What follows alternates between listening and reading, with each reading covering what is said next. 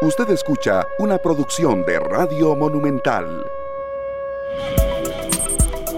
La radio de Costa Rica son las 2 de la tarde con 17 minutos. Muchas gracias de verdad por estar con nosotros arrancando semana hoy en horario distinto debido a la transmisión del fútbol en eh, una jornada pues bueno que ha tenido una gran variedad de horarios y que por supuesto no será la excepción hoy con la transmisión de nuestros compañeros en el partido entre Guadalupe y el Deportivo Saprissa. Y muchas gracias de verdad por estar siempre en esta tarde en cualquiera de los horarios que estemos. De verdad incluso eh, nos eh, dio mucha satisfacción que el viernes anterior en una hora prácticamente de la noche pues había gente con nosotros y que también eh, formó parte de la programación que tuvimos y que incluso nos dejaron una lista de temas que vamos a ir poco a poco con todos ustedes desarrollando. Gracias de verdad por su compañía, llegando hoy a lunes 25 de enero del 2021. Gracias de verdad por su compañía. Marvin Ballestero en la cabina de controles, un servidor Esteban Aronne y a mi lado don Sergio Castro cuando estamos en una eh, altísima temperatura, don Sergio, arrancando una semana llena de positivismo. Buenas tardes Esteban, buenas tardes a Marvin Ballestero, a todos los que nos acompañan en esta tarde. Pues realmente el clima está eh, pues riquísimo. Sí. Ya no voy a decir que estamos en verano, ya nos, nos aclararon que lo que estamos es en época, en época seca. ¿verdad? Pero es una época seca maravillosa que aprovechamos muchísimo. Los que salen a hacer deporte, a correr, a nadar, eh, los que salen a pasear y también los que vamos y venimos del trabajo, nos encontramos con días espectaculares y esperamos que no solo se vean así, sino que sean así. Sí, así es, eh, eh, estación seca, bueno, nos, hicieron la correr. No, la verdad, incluso más que a nosotros, a la gente, ¿verdad? Serio, porque eh, es una de las particularidades que hemos estado tratando de, abarcar, de temas a veces que no son tan actuales, pero que incluso la gente le genera muchas dudas. Y fue, fue uno de los que la semana anterior, en cuanto al tema del calentamiento global, cuánto mm, se calentó pues la temperatura en materia de promedios el año anterior, que por cierto fue uno de los más cálidos desde, desde los que se tiene registro.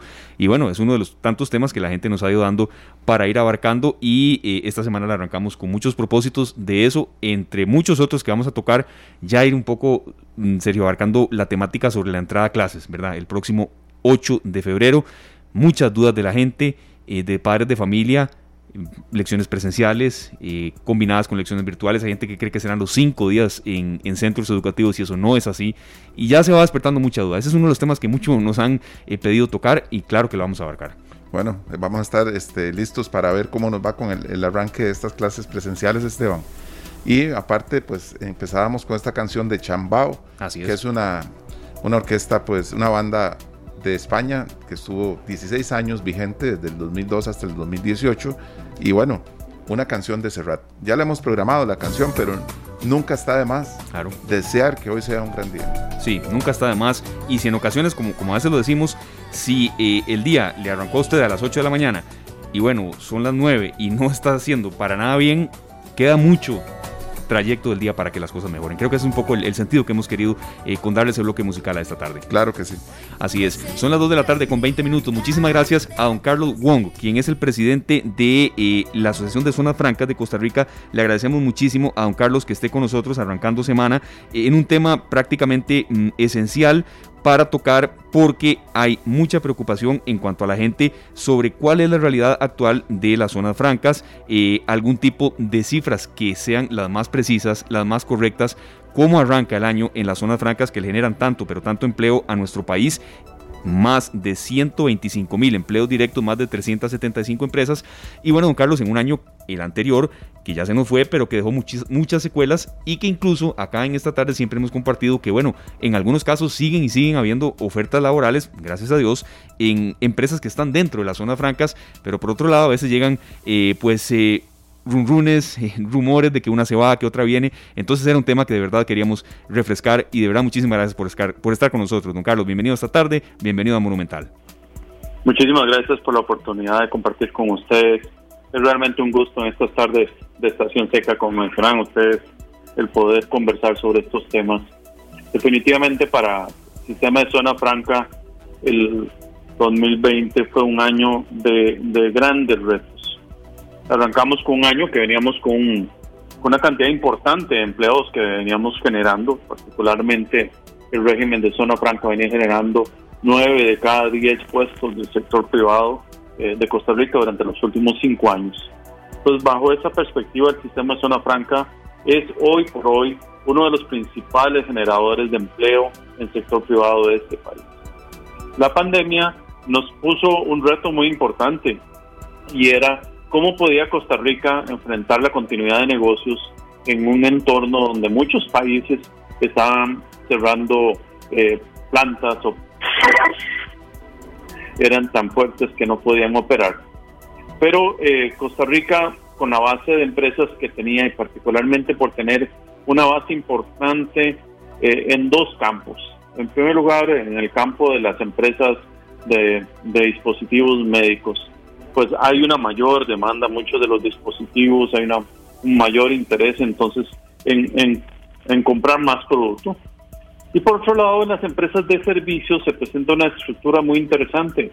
Costa Rica recientemente había aprobado las leyes de teletrabajo y el sistema de zona franca tenía eh, previsto la posibilidad precisamente de que las personas pudieran ir a trabajar desde sus hogares.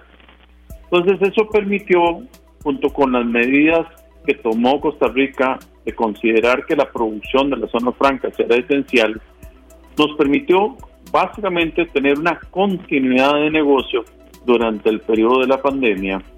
Y eso nos dio lugar a oportunidades muy interesantes durante el año eh, para que las empresas pudieran demostrar en sus grupos corporativos que Costa Rica sí es una oportunidad y es un país resiliente, es un país con una estructura que permitía continuar operaciones aún en medio de la pandemia y esa capacidad de mostrar continuidad de negocios abrió las puertas para que nuevos negocios vinieran a Costa Rica y el empleo de las zonas francas creciera en más de 15 mil puestos netos.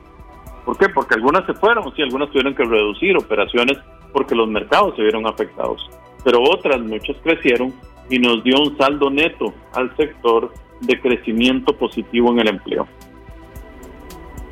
Claro que sí, don Carlos, nosotros eh, pues vemos una, por un lado que crece, ¿verdad? Pero lo que sucede es a la hora de compartir algunas noticias, que siempre vemos las noticias de cuando se van las empresas.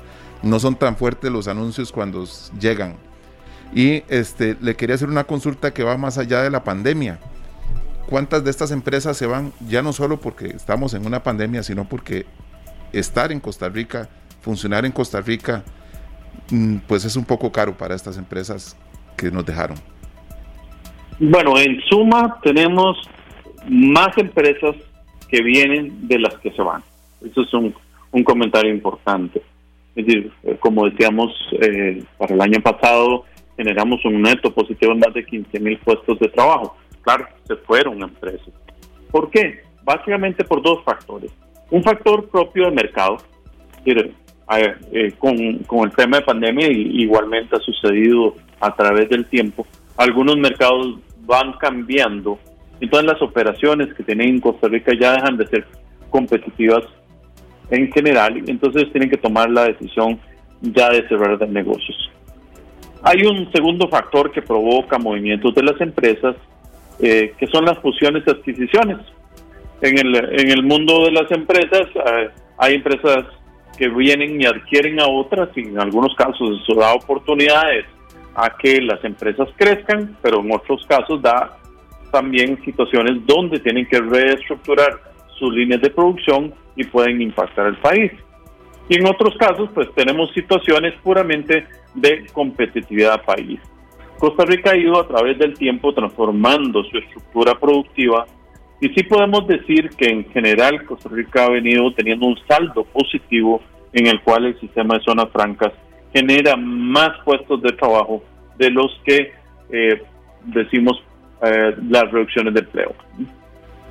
Sí, don Carlos, e, en un año como el 2021 de reactivación económica, que sabemos que será lenta y que también eh, pues a ustedes les, les ha demostrado, y, como usted mismo nos lo mencionaba, ha sido un gran reto, ¿cuál es la principal preocupación y, y, el marco de acción que deben tener para que ese ritmo de reactivación no se venga abajo más de la cuenta o que incluso si, si va hacia arriba sea cada vez más ascendente y que haya puestos de trabajo en ocasiones más de los que eh, se cierran, ¿verdad? Claro. Bueno, Costa Rica está enfrentando, en primer lugar, cada vez más competencia. Esa es una preocupación que tenemos hoy, eh, tanto en la Asociación de Zonas Francas como en las diferentes entidades de gobierno. Países como Panamá acaba de sacar una legislación nueva para atraer las empresas eh, que se llaman headquarters, los centros corporativos. Recientemente también había eh, modificado su legislación para atraer empresas de manufactura a Panamá. Eh, Colombia ha hecho una modificación también en su sistema de zonas francas. México, Guatemala y República Dominicana han estado revisando sus esquemas de incentivos para atraer inversiones y países lejanos, pero que son una competencia emergente como Vietnam, están sacando una nueva legislación para atraer empresas del sector de, de dispositivos médicos. Entonces, la preocupación número uno que tenemos es que los países están viendo las oportunidades que hay, se están preparando y Costa Rica eh, tiene una situación de déficit complejo, donde algunas eh, personas han venido a pensar que las zonas francas presentan una oportunidad para cobro de impuestos.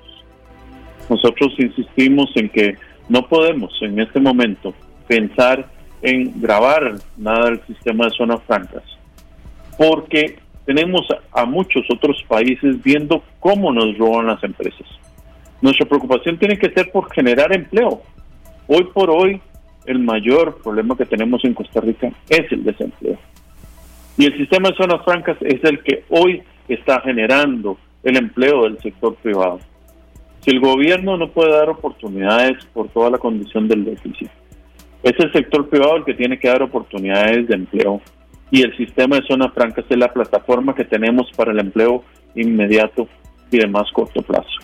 Por eso entonces la preocupación número uno que tenemos es cómo hacemos para mantener los principios de seguridad jurídica de este país. Porque siete de cada diez empleos del sistema de zona franca son generados por reinversión. Es decir, las empresas que tenemos en el país que reinvierten son nuestra principal fuente. Por lo tanto, entonces tenemos que cuidar las inversiones que ya tenemos en el país. Claro que sí, don Carlos. ¿Hay algún, alguna, algún punto en donde ustedes al gobierno le pidan más colaboración y que el gobierno esté dispuesto también a ceder un poco?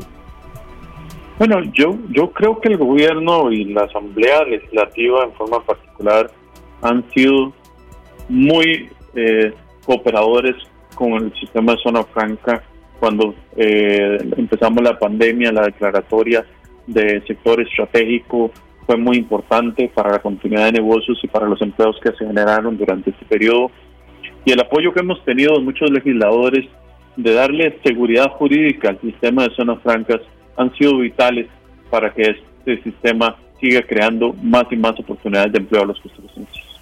Sí, don Carlos, también, y nos hacen llegar por acá una consulta muy válida. Y estamos en un, en un año en el que, bueno, el teletrabajo ha sido prácticamente preponderante, ya había en Costa Rica eh, pero eh, se ha magnificado en, época de, pandemia. Incluso hay empresas en zonas francas que lo dan ya cinco días por semana y no se sabe cuándo volverán a ese ritmo. Y que también eso ha generado, lamentablemente, pues a veces que empleos que se veían dentro de las zonas francas, como restaurantes de comidas rápidas, incluso algunas eh, otras mm, industrias que no son propiamente el tema de comidas rápidas, otras que estaban dentro de zonas francas, pues han tenido que, que emigrar, ¿verdad? O, simplemente que cerrar. ¿Eso qué consideraciones tienen? incluso nos mencionan por acá que hasta tiendas de artículos, que no tanto el tema de comida rápida, sí, por supuesto comidas rápidas, pero eh, tiendas de artículos, eh, espacios de coworking, es decir, que, había toda una industria dentro de la zona francas que lamentablemente está ahora eh, en un silencio absoluto, ¿verdad? Claro, tiene usted toda la razón.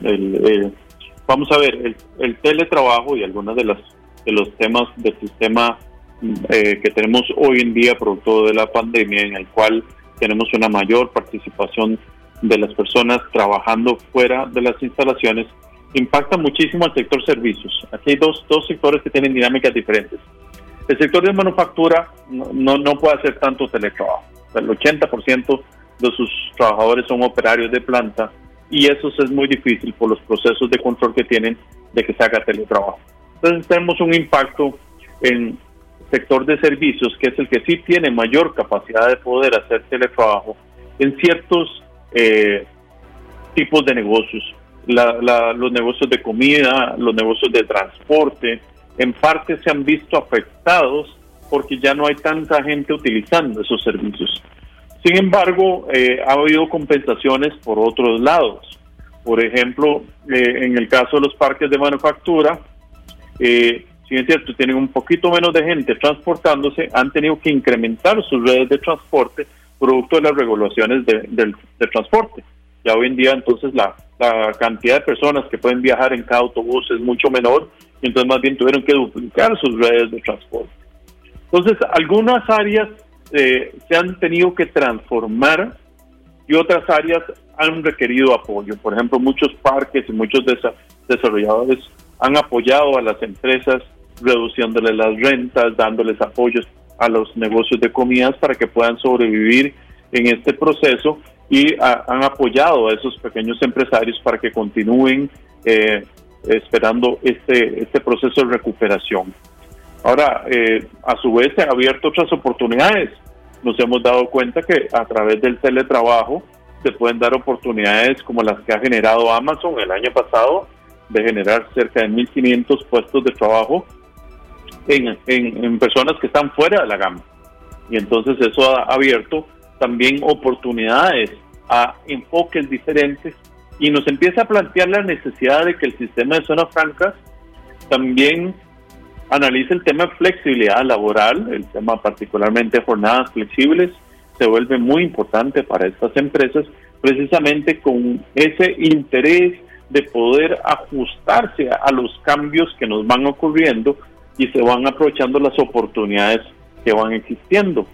A estos pequeños empresarios lo que, nos eh, han visto afectados, sí los que estamos en los parques y los que estamos ayudando a las empresas, sí entendemos su dinámica y creemos que es una situación temporal a la cual les estamos ayudando.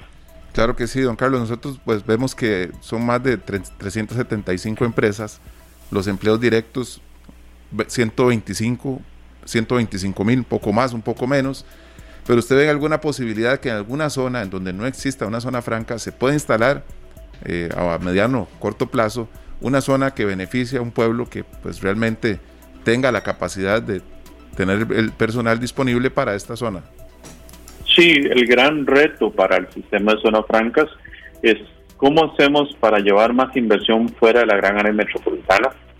Noticias como la que sacó SIN del viernes de esta empresa mexicana que viene a, producir eh, piña deshidratada en la zona de Pocosí, es una noticia que alivia mucho, como lo fue en su momento la noticia de Sykes yendo a montar un centro de servicios eh, compartidos en, en Liberia. Este tipo de, de, movimientos son muy importantes. Y si analizamos el caso de Pocosí, eh, se da algo muy parecido a lo que ha ocurrido también en otros lugares como Cartago. Eh, la comunidad se ha unido para poder apoyar la inversión que se realizó, eh, tanto en los factores de tipo de personal, infraestructura, permisos y apoyo de la comunidad para que la, la operación funcione. casos exitosos también en esa línea han sido los casos de Turrialba, con, con las empresas de Firestone y con la empresa de Rollins, que en su momento estuvo ahí. Es decir, tenemos que hacer un esfuerzo importante para lograr que la inversión de las zonas francas también pueda ir a otros destinos diferentes de, de la zona de la gran área metropolitana. Claro, y sabemos que eso eh, tal vez era una meta que ustedes tenían hace dos, tres años, pero esto eh, varió, ¿verdad? Este, don Carlos, como tantas en este 2020 inolvidable para todos. Esto definitivamente nos cambió, pero más bien pienso que está dando paso a crear oportunidades de organización comunal, de organización y de alianzas público-privadas que nos permita poder realmente llevar eh, e-, esa inversión que también es un sueño de todos nosotros, que es poder generar un empleo más equitativo para todo el país. Sí. es una parte importante. Claro, don Carlos, le robamos unos minutos más, disculpe, ¿verdad? Porque eh, hay muchas consultas de la gente y eh, mencionaba usted y Sergio reforzaba los datos también, bueno, son más de 60 mil familias las que se benefician del empleo en esas zonas. Me detengo rápidamente en el tema del teletrabajo, porque también eh, el hecho de que eh, sean en algunas ocasiones de dos días por semana, ahora a cuatro o incluso hasta cinco, más bien por, por el otro lado, qué beneficios puede tener en cuanto a ahorro de recursos en algunas industrias específicas, porque bueno, sí, evidentemente que no haya gente en las zonas francas, eh, mencionaba todo eso ustedes de tema de cadenas de restaurantes y demás que se viene con afectación, pero también por el otro lado puede generarle hasta oportunidades eh, de inversión o de reinversión tomando en cuenta que el teletrabajo se, tiene que aplicar. Sí, bueno, eh, el teletrabajo constituye una herramienta muy importante para el crecimiento del país. Eh, la tendencia y los estudios que uno ha visto eh, en el tema del teletrabajo precisamente indican que la preferencia de las personas es trabajar de dos a tres días desde sus casas. Eh, hay una tendencia, y eso es probablemente lo que veremos a futuro, esos sistemas mixtos en los cuales vamos a tener dentro de las, de las oficinas personas que irán uno o dos días a sus oficinas y el resto pasarán en sus casas. Entonces vamos a tener un, proceso de cambio. Yo creo que hay cambios que han venido para quedarse. Nos hemos dado cuenta que las personas pueden tener calidad de vida, eh, que pueden gastar menos tiempo transportándose, que pueden hacer reuniones y, entrevistas eh, más fácilmente hoy en día de lo que tenemos antes con las nuevas plataformas que tenemos. Y entonces sí creemos que hay oportunidades que nos van a dar espacio para otro tipo de, digamos, de industrias y de trabajos, e igualmente está abriendo oportunidades para personas que antes no tenían. Vuelvo al ejemplo de Amazon. esas personas que están en Pérez de León, que están en Guanacaste, que están en Limón, que han tenido un trabajo remoto, no lo hubieran podido obtener sin este esquema de teletrabajo. De ahí que tenemos algunas oportunidades y tenemos este proceso de ajuste en, en la transición hacia lo que va a ser el futuro, que tendremos que acomodarnos probablemente para los que alquilan espacios, habrá que tener una modificación en la forma en que se construyen y se habilitan los espacios, pero esto está dando una oportunidad para eh, nuevas inversiones, para, para nuevos tipos de trabajo que nos está abriendo Costa Rica en las tendencias más modernas eh, de, sitios de trabajo en el mundo. Y muy importante, don Carlos, también que muchas veces cuando uno escucha zonas francas, pues se puede imaginar que solo gente técnica en ciertos campos van a requerir, gente con una preparación técnica.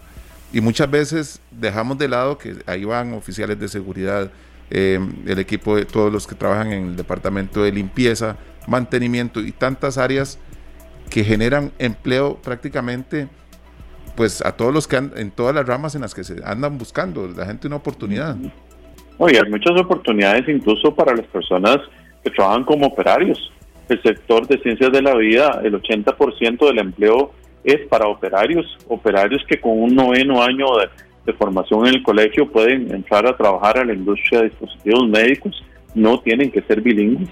Entonces el sistema de zona franca ha podido ser muy interesante, le da oportunidades a jóvenes no todos tienen que ser universitarios, hay una cantidad importante que no son universitarios y por otro lado la oportunidad también de una forma equitativa a las mujeres. Y tenemos una participación de casi un 50% de las mujeres en el empleo del sistema de zona franca. Perfecto, don Carlos Wong, agregando precisión, asociación eh, presidente de la Asociación de Empresas de Zonas Francas. Y la última consulta de cierre, agradeciéndole ¿verdad? estos minutos, don Carlos. Eh, ¿Alguna referencia que usted quisiera hacer a la publicación periodística en específico del Semanario Universidad? Em, que hay abusos en privilegios y que son en exceso valles centralistas, las eh, zonas francas en Costa Rica. Teniéndolo usted en línea telefónica, pues se lo queríamos consultar. Por último, Carlos. Bueno, yo quería hacer una precisión muy rápida. La primera es que esa es una publicación que considero tiene eh, muchos sesgos. Nosotros podemos discutir los detalles, pero eh, dos apreciaciones puntuales. Uno, el sistema de zona franca es totalmente transparente. Somos regulados, presentamos reportes a Hacienda, reportes a Procomer, reportes a, la, Dirección General de Aduanas. Es decir, tenemos un sistema de controles que le garantiza a los costarricenses que no hay ningún abuso y que no hay empresas que pueden ir a vender haciendo competencia desleal en el mercado nacional, como algunas veces han mencionado. El sistema de zona franca está para complementar las ventajas competitivas de Costa Rica y aprovechar para generar empleo, generar valor de exportaciones. Y a Costa Rica le ha dado una estabilidad monetaria, le ha dado una cantidad importante de empleo equitativo y bien remunerado. Por otro lado, eh, tenemos un reto, ¿sí? que necesitamos generar más valor agregado para que más empresas costarricenses puedan venderle al sistema de zona franca. Ya vendemos 2.300 millones, casi, casi como lo que le vendemos a Centroamérica. Bueno, imagínense, ya ahora lo tenemos, ah, hemos acumulado, pero nos falta todavía más, nos falta generar mayor valor agregado y nos falta llevar esas inversiones a Limón, a Punta Arenas, a Guanacaste, a todos los lugares donde podamos ir generando más empleo. Ese es un reto país. Buenísimo, buenísimo, don Carlos. Precisamente para allá iba a eh, pedirle a usted un mensaje, ¿verdad? Una reflexión de despedida para la gente que vive en estas zonas, que yo sé que ustedes desearían que en cada una de estas provincias y en cada pueblo en la que más se necesite, se instale una compañía que pueda explotar los productos locales. Un mensaje de cierre, don Carlos. Sí, decirles que las oportunidades de trabajo que genera el sistema de zonas francas son muy buenas oportunidades. Pero para eso llevamos años de lucharla y hay que seguir luchando. Tenemos que ir creando las condiciones mediante trabajos público-privados, mediante alianzas. Este es un trabajo conjunto donde las comunidades, el gobierno y las empresas tenemos que trabajar juntos para atraer esas inversiones. Esas inversiones tenemos que salir a competir con muchos otros y tenemos que dejar de competir entre nosotros para colaborar entre nosotros y realmente crear oportunidades para que estas empresas puedan venir. Y las oportunidades no son solo para empresas extranjeras, tenemos que provocar también condiciones para que el costarricense reinvierta y genere nuevas oportunidades, transformando la Costa Rica tradicional en una Costa Rica más dinámica, una Costa Rica que genere un empleo de mejor calidad. Perfecto, don Carlos, muchísimas gracias. Creo que va a llegar tarde la reunión, un poco por culpa de nosotros, pero queremos tener de verdad una, una participación suya de hace tiempo y eh, arrancando semana era vital. Gracias, don Carlos. Muchísimas gracias por la oportunidad. Buenas tardes. Buenas tardes, gracias. Muy bien, creo que escuchábamos con mucho dato, con mucha cifra y, bueno, anuente a responder eh, lo bueno, lo malo, lo, complicado del año anterior, eh, los retos por venir a don Carlos Wong, quien es el presidente de la Asociación de Empresas de Zonas Francas. Y, sí, aceptando serio que hay empresas que se han tenido que, ir, que reducir, pero también hay otras que no, y que, hay variedad de datos, ¿verdad? Que él ha expuesto acá. Bueno, eso es muy importante también, ¿verdad? La información que él nos da porque reafirma cosas que uno daba por perdidas, que uno decía, bueno, más bien este, están saliendo muchas empresas y según los datos que nos da don Carlos Wong, más bien esperan que lleguen más. Sí, así es, esa es la expectativa y por supuesto que estaremos eh, dándole seguimiento a este tema con datos que vengan de la promotora de comercio exterior, de la propia eh, Asociación de Empresas de Zonas Francas, de datos del Ministerio de Trabajo y demás. Y muy valioso también aquí el aporte que él hacía, Sergio, eh, por cierto, de, una consulta que usted le hacía. Bueno, es que no son solo en alguna u otra rama específica, desde operarios, de, gran cantidad de, gente que pueda tener necesidades distintas en trabajo. Y, entonces siempre es vital estarse actualizando, cursos en línea, Sergio, el, tema del idioma, eh, que si uno ha perdido fortalezas en un idioma, la recupere, porque de pronto vienen estos anuncios que por cierto hemos hecho aquí muchas veces, claro. que es bueno retomar en este año también, eh, de posibilidades laborales, ¿verdad? Y, Muy importante. Que, uno tenga el día todo. Hemos podido anunciar ferias y demás, ¿verdad? Claro, sí. Y así es que, bueno, vamos a estar pendientes para cuando este ASO Asofras, Asofras, ¿verdad? Asociación de Empresas de Zona Francas. Así es. Nos tengan buenas noticias, nosotros compartirlas también por acá. Así es. Son las 2 de la tarde con 46 minutos. Muchas gracias de verdad por su compañía. Mucha precaución en carretera y mucha precaución también, eh, bueno, las personas que nos están escuchando que eh, están eh, fuera de San José, que van a algunos sitios de recreo. Todavía es una época alta en materia de visitación a sitios de esparcimiento y mucha precaución entonces al volante. Siempre hacemos ese mensaje. Usted saluda, Sergio, rápidamente a las personas que nos están reportando sin sintonía en Facebook Live. Hoy estamos en el perfil Canal 2 Costa Rica. Claro que sí, a don Oscar Segura. Un saludo, ya vamos a leer esa nota que nos envía. También para don Gustavo Martín y para Victoria Ugea, ya en Quepos. Saludos para todos, éxitos, que hoy sea un día maravilloso, gracias por acompañarnos. Así es, y por supuesto que más adelante estaremos eh, repitiendo un poco la transmisión eh, y la programación que tiene hoy Monumental, hoy lunes, arrancando semana, que bueno, ha tenido variantes eh, por tema de transmisión del fútbol. Por supuesto que acá las personas que nos la consultan la vamos a dar con todo gusto. Vamos a hacer una pausa y enseguida volveremos con el avance de nuestros compañeros de Noticias Monumental, lo que se está preparando para la tercera emisión, hoy arrancando semana, mucha información en desarrollo. La pausa y venimos con mucho más.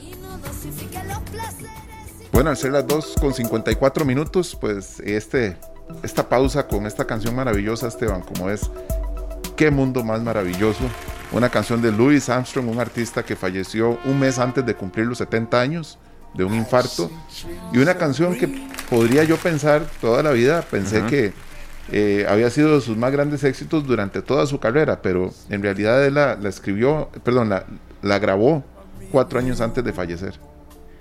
En otoño de 1967 salía la primera edición de What a Wonderful World de Louis Armstrong en Estados Unidos y él fallece en julio de 1971. Mundo maravilloso. Un mundo maravilloso. una de las favoritas de mi papá, por cierto, si está escuchando, ni lo Entonces, de verdad que, que mueve fibras y que, y que busca inyectar de positivismo el arranque de una semana como la que ya estamos. Claro que sí. Son las 2 de la tarde con 55 minutos. Gracias de verdad por estar con nosotros. Hora propicia para escuchar a nuestra compañera Febe Cruz, jefa de información de Noticias Monumental. Hoy con el avance, mucha noticia en desarrollo y también toda la preparación de nuestros compañeros desde la sala de redacción. Bienvenida, Febe. Muy buena semana también para usted. ¿Qué tal, Esteban? Sergio, las buenas tardes para ustedes para los hallantes de Monumental también. Qué linda canción, déjeme decirle, estaba escuchándola y de verdad que qué linda forma de arrancar la tarde con esa música. ¿Verdad? Es que una Preciosa. frase, una frase nada más, vea, eh, bueno, veo árboles muy verdes, veo rosas rojas también y las veo florecer para mí y para ti. Totalmente, yo creo que, que, que a veces, ¿verdad? En medio de las circunstancias, Esteban, nos cuesta valorar lo bonito que nos brinda la vida, ¿verdad? Entre todos esos detalles bonitos que, que tenemos que agradecer todos los días. Claro que sí. Creo, Febe, que hemos aprendido mucho a que con, con menos podemos incluso ser más felices y, y ser más activos que bueno, es parte incluso del, propósito que hemos tenido con, este bloque musical. No, si algo hemos aprendido es que menos es más, así que bueno, excelente elección para esta, para esta tarde, un abrazo para todos, eh, contarles básicamente parte de las informaciones que estamos preparando, hoy estamos en horario especial, así que los esperamos a las 5.30 de la tarde en nuestro resumen informativo, hoy hay fútbol nacional, así que a las 5.30 serán las noticias, 6.30 será el arranque de la transmisión del partido entre Guadalupe y el Deportivo Saprissa. Aparte de las informaciones es lo que ha eh, señalado hoy la Caja Costarricense de Seguro Social, como todos los lunes, ha dado un corte de la vacunación en Costa Rica, pese a que Pfizer ha suspendido la entrega de nuevas dosis durante estos días, por lo menos hasta el 15 de febrero, sí eh, se siguen aplicando las dosis que ya habían llegado al país en las últimas semanas y el último corte que da la Caja Costarricense de Seguro Social es de 48.128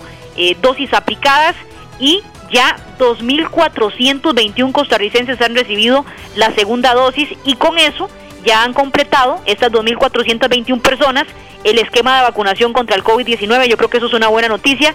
Ya casi 2.500 chicos completamente vacunados contra el COVID-19. Y es que en medio de esta campaña de vacunación que se mantiene pese a la suspensión de, la llegada de nuevas dosis, todavía siguen, ¿verdad? Muchos cuestionamientos, muchas dudas de lo que ha pasado eh, en la Caja Costarricense de Seguro Social a la hora de elegir a cuál personal de salud se le está aplicando primera, primero esta, esta, esta dosis, si es a personal administrativo o a personal que está en la primera línea de defensa, médicos, enfermeras que están atendiendo el COVID-19. Ante esto, la Unión Médica Nacional ha brindado un pronunciamiento durante este lunes y ha solicitado excluir de manera inmediata del proceso primario de vacunación a funcionarios administrativos que no tienen contacto directo con pacientes de cualquiera de las instituciones citadas por el primer grupo prioritario de vacunación, tanto en el Ministerio de Salud, tanto en la Caja, tanto en la Cruz Roja, tanto en bomberos, en personal de clínicas y también hospitales privados, de tal manera que sean solo quienes están en la primera fila de atención de la emergencia de estas instituciones, lo que parecería lógico, pero no ha sido de esta manera, por lo menos en, en, la campaña de vacunación, ya confirmado incluso por las autoridades, que se estuvo vacunando personal administrativo que incluso se encuentra en teletrabajo y que no eh, recibieron las dosis, pues todo el personal que está en la primera línea. Ante este pronunciamiento, por supuesto, se espera la respuesta de la Caja Costarricense de Seguro Social. Recordemos que los jerarcas tanto del Ministerio de Salud como de la Caja Costarricense de Seguro Social están convocados también a dar cuentas ante la Asamblea Legislativa. Eso por parte de la pandemia. También eh, hay información importante con la ministra de Educación. No sé si recuerdan que la semana pasada los diputados convocaron a la ministra de Educación Giselle Cruz para que compareciera ante la Asamblea Legislativa y explicara, bueno, qué pasa con el sistema educativo costarricense, cuán afectado está en medio de la pandemia, en medio del año pasado, de la suspensión del curso lectivo. Este año se espera que el 8 de febrero arranque el curso lectivo de manera híbrida, presencial y virtual, pero querían saber los diputados. ¿Qué pasó la semana pasada? Bueno, se rompió el quórum, muchos de ellos se salieron del plenario legislativo, y parte de lo que se ha criticado, ¿verdad?, a, la Asamblea Legislativa históricamente, que llaman a comparecer a, ministros, a jerarcas para pedir cuentas, y resulta que al final es poco lo que los escuchan o son pocos los diputados que se quedan en el recinto parlamentario para escuchar las explicaciones. Nuevamente, eh, a esta hora está siendo convocada la ministra de Educación para saber pues más detalles que nos diga cómo avanza eh, el arranque del curso lectivo y cuán afectado ha sido el curso lectivo luego eh, de la pandemia. Así que estaremos muy pendientes de esa comparecencia, se la vamos a llevar a ustedes la información a las 5.30 el de la tarde en nuestra tercera emisión de Noticias Monumental. Y es que en medio de todo esto y el arranque del curso lectivo, también el Ministerio de Salud ha dado el aval para que a partir del 8 de febrero ya operen las famosas sodas de los eh, colegios y las escuelas. Y escuchemos precisamente a don Leonardo Sánchez, vocero del Ministerio de Educación Pública en este tema, que señala bueno que ya tienen el aval del Ministerio de Salud para que puedan operar las sodas a partir del 8 de febrero en los centros educativos. Eso sí, hay un protocolo que están afinando y esto usted lo escucha aquí en Monumental. Es un tema que hemos venido trabajando con el Ministerio de Salud y este, estamos esta semana en conjunto con ellos elaborando lo que va a ser el, protocolo, ¿verdad? El protocolo para la, para la posible apertura de, comedores estudiantiles. Y digo posible porque eh, esto va a pasar por también pues una negociación que tienen que tener las juntas de educación administrativas y los directores con la persona o empresa a que le han concesionado la, la soda.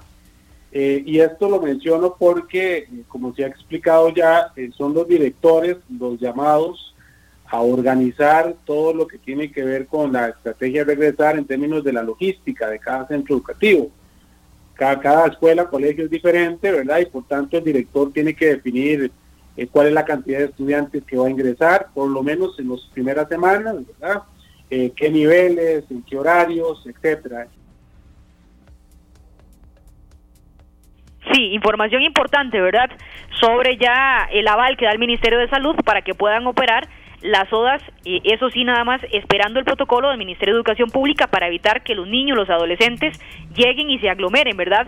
En, en las ODAS de estas, de estas escuelas y estos colegios y evitar la propagación del COVID-19. Así que es información que vamos a ampliar a las 5.30. Otra información que también les vamos a, a comentar en nuestra tercera entrega informativa son las reuniones que ya ha mantenido el gobierno, el Ministerio de Hacienda y el Ministerio de la Presidencia específicamente con los diferentes partidos políticos para ir avanzando en los proyectos de ley que se necesitan para completar la propuesta de negociación con el Fondo Monetario Internacional. Recordemos que ya llegamos a un acuerdo, pero hay que aprobar proyectos de ley y ya el Ministerio de Hacienda, por ejemplo, hoy se sentó a conversar con la fracción eh, más grande de la Asamblea Legislativa, con el Partido Liberación Nacional. Hay algunas reacciones que se han generado y nosotros se las vamos a estar detallando. Otro tema que nos convoca, sin duda, es eh, la, el pronunciamiento que ha hecho la Unión Europea, donde ha solicitado a sus países, pues mm, a través de una recomendación, insta a sus países miembros a que desincentiven el tráfico de turistas, además de solicitar prueba PCR negativa y cuarentena de 14 días. Recordemos que ya eh, Estados Unidos lo había señalado, que a partir del 26 de enero quienes deseen viajar hacia los Estados Unidos tienen que llevar su prueba PCR negativa de COVID-19 y también hacer cuarentena. La Unión Europea está emitiendo esa recomendación esto, por supuesto, eh, pues el sector turismo de Costa Rica teme que esto genere cierres y despidos ante posibles cierres de fronteras en Europa y por supuesto que eso eh, preocupa, tomando en cuenta la afectación tan enorme que ya ha tenido el turismo costarricense. De hecho, en Matices, eh, la semana anterior, el COMEX nos confirmó que ya hay una afectación de pandemia en el sector turismo de más de 1.700 millones de dólares. Imagínense lo que pasaría ahora si nuevamente los países de donde más recibimos turistas, que en este caso también es la, eh, Europa, y por supuesto con todas las recomendaciones que también está haciendo Estados Unidos de, de que sus habitantes no viajen a otros países, podría afectarse más el turismo nacional. De esto y más vamos a conversar, compañeros, así que como lo ven, llevamos una agenda eh, cargadísima de información y por supuesto estaremos muy pendientes a todo lo que se genere en horas de la tarde para que ustedes queden bien informados antes de ver a jugar al glorioso Deportivo Zaprisa.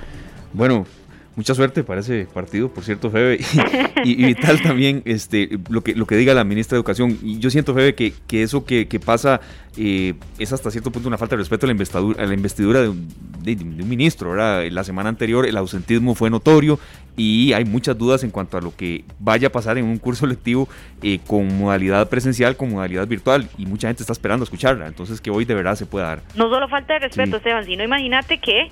Eh, ¿para qué convocar a una jerarca si no la van a escuchar? Esto muestra populismo, ¿verdad? También, que nada más les gusta hablar ahí, decir y pedir cuentas, pero cuando están los jerarcas para que les den cuenta a los diputados, pues simplemente se salen del plenario.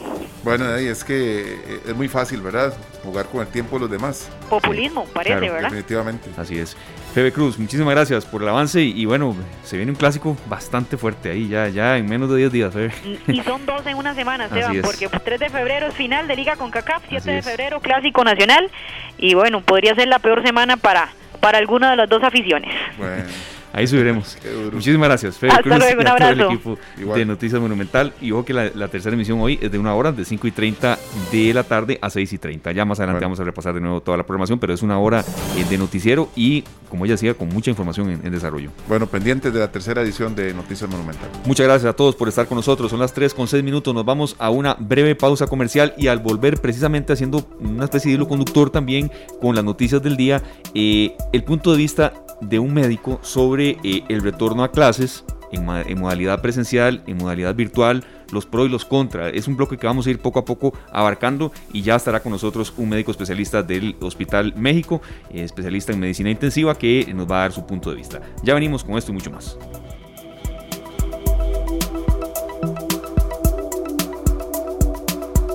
Las 3 de, son las 3 de la tarde con 8 minutos. Gracias de verdad por su compañía en este bloque eh, de cierre, pero no por eso menos importante que los que hayamos tocado eh, con anterioridad. Y a Sergio, las dudas que hay en padres de familia sobre el retorno a clases, sobre em, la modalidad presencial, la modalidad virtual. Hay que hacer mucho hincapié en que no serán los 5 días eh, desde las escuelas que habrá una alternabilidad. Yo creo que es ya ese, eh, cuando nos vamos aproximando cada vez más al 8 de febrero, ya es labor de verdad de los padres, incluso de los propios alumnos, eh, documentarse sobre esto, porque todavía hay muchas dudas. Y hoy lo que queríamos, porque vamos a tener a representantes de distintos sectores, es un poco desde el punto de vista médico, bueno, que, que, ven bueno y que ven también eh, a reforzar mucho y si tienen críticas que hacer hacia esto, bienvenidas sean, ¿verdad? Bueno, sí, es que pues se nos vino encima el tema de, de, la vuelta a clases, ¿verdad? De forma presencial porque había estado ahí como que sí, que no, ¿verdad? Sí. Entonces, ahora sí.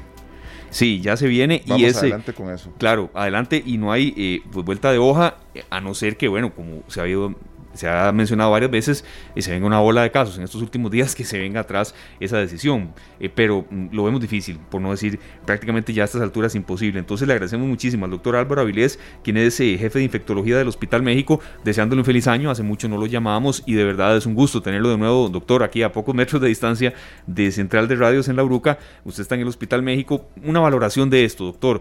Eh, no es usted pediatra, pero bueno, la experiencia suya como doctor, eh, teniendo tanto tiempo eh, la atención en el primer, en, la el primer frente de batalla en el Hospital México, una valoración sobre este particular que eh, tiene con preocupación, en algunos casos con convicción, porque hay padres de familia que verdad están de acuerdo con esta medida, ha causado divergencia sobre que los niños vayan a clases. doctor, buenas tardes, feliz año y bienvenido de nuevo esta tarde. Buenas tardes, muchísimas gracias, feliz año para ustedes también. Una vez más, gracias por la oportunidad. Lo que usted comenta es una situación que nos afecta a todos, porque de una u otra manera casi todas las familias estamos involucrados con un chiquitillo en edad escolar. Es razonable y sobre todo muy respetable que los papás tengan esas divergencias de criterios. Hay algunos que opinan que sí, otros que no, hay otros que están en el centro absolutamente indecisos porque el temor sigue siendo protagonista en todo este evento. Lo primero que yo quisiera recordar a, la estimable audiencia es que por favor tengan en cuenta, que tengan claro que estamos en medio de una guerra, la guerra no ha terminado. Deseábamos que con el, la campanada 2 del 31 de diciembre pasara Harry Potter y con varita mágica se acabó todo. No, la realidad es muy, muy distinta. Este virus, esta enfermedad vino para quedarse va a durar muchísimos años eh, conviviendo con el ser humano. Lo que estamos esperando y es a través de la vacunación, que es que en los próximos meses y en los próximos años cada vez vayamos a tener menor cantidad de personas susceptibles. Pero al igual que la influenza, que la varicela, que el sarampión, esta enfermedad vino para quedarse conviviendo con el ser humano. Siempre van a haber susceptibles, en el futuro habrá menos cantidad, pero siempre van a existir. De modo que las lecciones aprendidas y no las podemos olvidar. Y de ellas, aparte de la higiene, de la cortesía respiratoria, la limpieza, el uso adecuado de, los pañuelos, la distancia, todo esto, tenemos que sacar el aprendizaje de confiar eh, un poco en todo, confiar en lo que nosotros hacemos, confiar en lo que educamos a nuestros hijos, confiar en lo que las autoridades nos están orientando, porque lejos con mucho respeto, lejos de, de, que esto sea una cuestión política de, un, de una ideología o de otra, este fenómeno eh, está afectando a todo el mundo. Eh, la gente tiene miedo, de que sus hijos se expongan. Sabemos que los niños infectan menos, que los que han tenido problemas, casi todos han tenido alguna condición preexistente o coexistente que les predispone a tener mayor gravedad, pero la mayoría de los chiquitillos que han estado afectados de una de otra forma, gracias a Dios, no han tenido una repercusión mayor. Sabemos muy claramente que son los adultos mayores y las personas con las enfermedades claramente identificadas y ya cansadamente repetidas las que están fracasando. El problema es que estos niños pueden ser transportadores y eso es la parte problemática. No le podemos echar la culpa a los niños de que compartan con sus iguales en un recreo, que, que quieran compartir sus meriendas, que haya un acercamiento más allá del que uno como padre deseara. No podemos evitar que los niños sean niños. Lo que sí tenemos que evitar es repetir la tragedia de la generación perdida de los 80, cuando en, medio, de aquella crisis, 40 años atrás, Costa Rica vio como una gran cantidad de personas jóvenes con un buen futuro tuvieron que sacrificarlo para poder salir a trabajar, para poder salir adelante de la crisis económica que estaba afectando al país. Y esa es una realidad que en este momento estamos viendo, pero que de alguna manera tal vez está invisibilizada. A veces la invisibilizamos con COVID, otras veces se invisibiliza con el fútbol, pero nos da miedo hablar de la realidad. Y la realidad es que el país, en medio de todas las crisis que tiene, estamos en dos tormentas, la tormenta económica y la tormenta de salud. No podemos permitir que los niños de hoy repitan la tragedia de hace 40 años, en donde muchas de las personas que quizás nos estén oyendo Tal vez recuerden que ellos tuvieron que sacrificar mucho para poder sacar adelante a sus familias y sacrificarse a sí mismos. No podemos dejar que nuestros niños se queden rezagados en medio de una oscuridad de ignorancia, que no tiene que ser cuestión de saber leer y escribir, sino de una, educación superior en el sentido de que les dé criterio, les dé argumentos para ser independientes, personas con buenas con buenas bases para construir no solamente sus familias y sus sueños personales, sino reconstruir este país que tanto lo está necesitando. Si los papás tienen miedo de mandar a sus hijos, por favor recuerden que las autoridades han dicho que se va a respetar la decisión de aquellos padres que digan que quieren presencia o que quieren educación virtual. Si algunos dicen van a mandar a sus hijos, a estas personas les invitamos a que trabajen intensamente con sus hijos en la parte educativa y que los niños entiendan que ellos más que transportadores de enfermedad van a ser transportadores de buenos hábitos, de buena educación, de buenas costumbres. Y más que eso, los chiquitillos pueden volverse los policías de los adultos y llegar a decirnos no se lavó las manos, no se tapó la nariz y los adultos tendremos que entender que esos niños no lo están haciendo por, por hacernos a nosotros pasar mal o avergonzarnos o humillarnos, lo están haciendo porque ellos son los que van a sacar adelante este país en un futuro, cuando ya muchos de nosotros no estemos. Claro que sí, doctor, porque bueno, a pesar del momento tan difícil que estamos viviendo ya por más de 10 meses, es un momento único también para aprender cosas muy importantes para el resto de nuestras vidas. Y los niños son los que con mucho más facilidad pueden quedar con muchísimas costumbres que les van a funcionar de, de forma pues muy positiva al resto de sus vidas. Sí, ciertamente. Y, y no hay nada mejor que un niño para que un adulto recapacite y reaprenda. Muchas veces los chiquitillos son, son sin darse cuenta, maestros. y le tocan a la gente fibras dolorosas de su orgullo, de su soberbia, a veces de, de sus olvidos. Y los niños con frecuencia le recuerdan a los adultos las formas correctas de hacer las cosas. Lo más bonito de ellos, eh, lo que mejor nos recuerdan a nosotros es que no dejan de ser niños, ellos siguen soñando, siguen con su inocencia y nos recuerdan que los adultos muchas veces escogimos dejar atrás esa inocencia, esa ese pequeño personaje que todos tenemos adentro que de vez en cuando nos, nos lleva a hacer hasta un chiste malo. Es que acuérdense aquel dicho, este, que locos poetas y niños, de, perdón, de niños poetas y locos todos tenemos un poco. Claro, todos tenemos un niño adentro, algunos más que otros, ¿verdad? Algunos más que otros, pero lo estamos asfixiando a nivel social. Sí. Lo estamos asfixiando, vamos a lo mismo. En este momento Ah, se ven las noticias, los reportes de los diferentes medios de comunicación. Han caído las ventas de los útiles escolares. Sí. Han caído ventas de uniformes. Es cierto, eso es preocupante porque a las personas comerciantes eso necesariamente les iba a impactar. Pero sí hay que pensar, estas familias que tienen niños tienen que tomar decisiones muy fregadas. Este, comemos, pagamos la luz, pagamos el agua, pagamos el alquiler, vestimos al niño, le compramos un cuaderno nuevo, si los cuadernos del año pasado todavía están buenos, a lo mejor ni los va a utilizar. Entonces todo ese tipo de cosas nos lleva a aquel punto que ya se ha dicho también muchas veces hasta el cansancio. Nunca nadie nos preparó para una pandemia. La historia nos está demostrando que esta es la primera pandemia en su estilo por muchas que haya habido en la historia del ser humano, ninguna ocurrió en medio de una evidencia a tiempo real eh, mediada por internet. Estamos viendo cosas que de las que deberíamos ser capaces de sacar provecho y beneficio. Por ejemplo, el hecho de que la pandemia haya empezado en Asia y haya migrado después a Europa, debería haberle dado a América la oportunidad de prepararse mejor. Claro pero el continente carente de economía y bien que mal de recursos académicos y educativos fracasó, no, no supo aprovechar esa oportunidad. Estamos viendo de nuevo toques de queda, encerramientos groseros en Europa, amenazas terribles por la tercera ola en España, la caída de la Gran Bretaña, no solo por el Brexit, sino por los, el tipo de cepa que están enfrentando.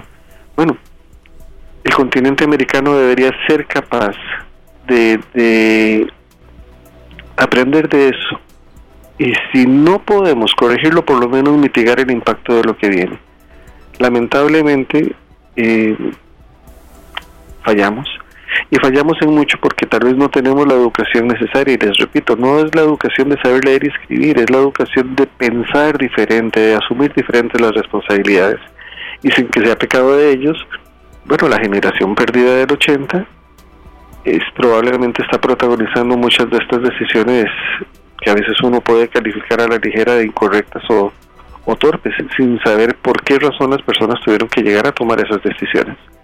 Si queremos prever eso, de, pues ni modo. Adelante con los niños en su educación. Perdón, le interrumpí. No, no, al contrario, doctor, aportes muy válidos los, que usted nos está dando. Por ejemplo, el tema de encadenamientos que hay y la caída en venta de útiles es un ángulo muy, muy, muy cierto, muy, muy valioso y ya incluso documentado.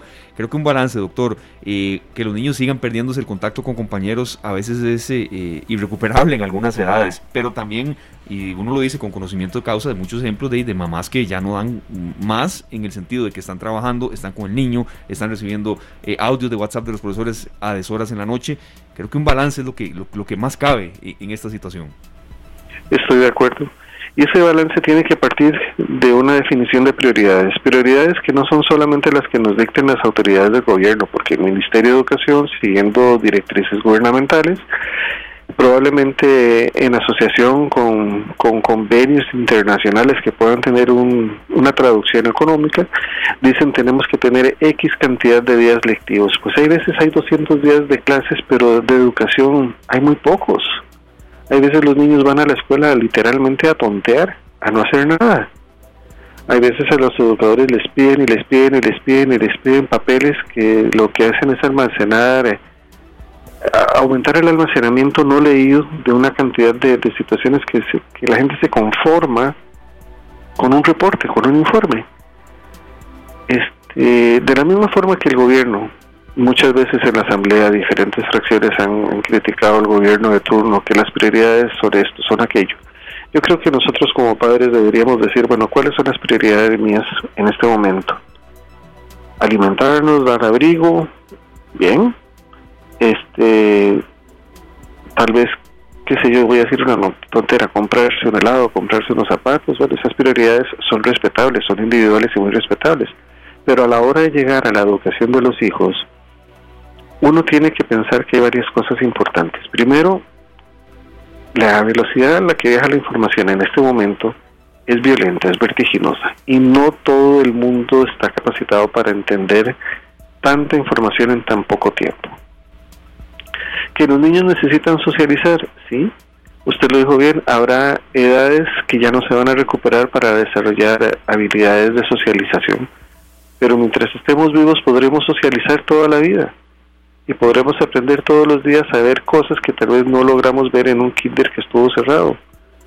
Claro. Pero, pero si no le enseñamos a una madre, si no le damos la oportunidad de que aprenda qué es lo que es realmente importante para ella y para sus hijos, los niños tampoco lo van a aprender porque van a estar copiando un modelo asfixiado de padres sobrecargados de trabajo porque el teletrabajo ha resultado más pesado que el trabajo presencial. Vamos a ver excesos de labores académicas. Pero ¿y cuál es el aprendizaje neto? ¿Cuál, cuál, es el valor neto de todo esto?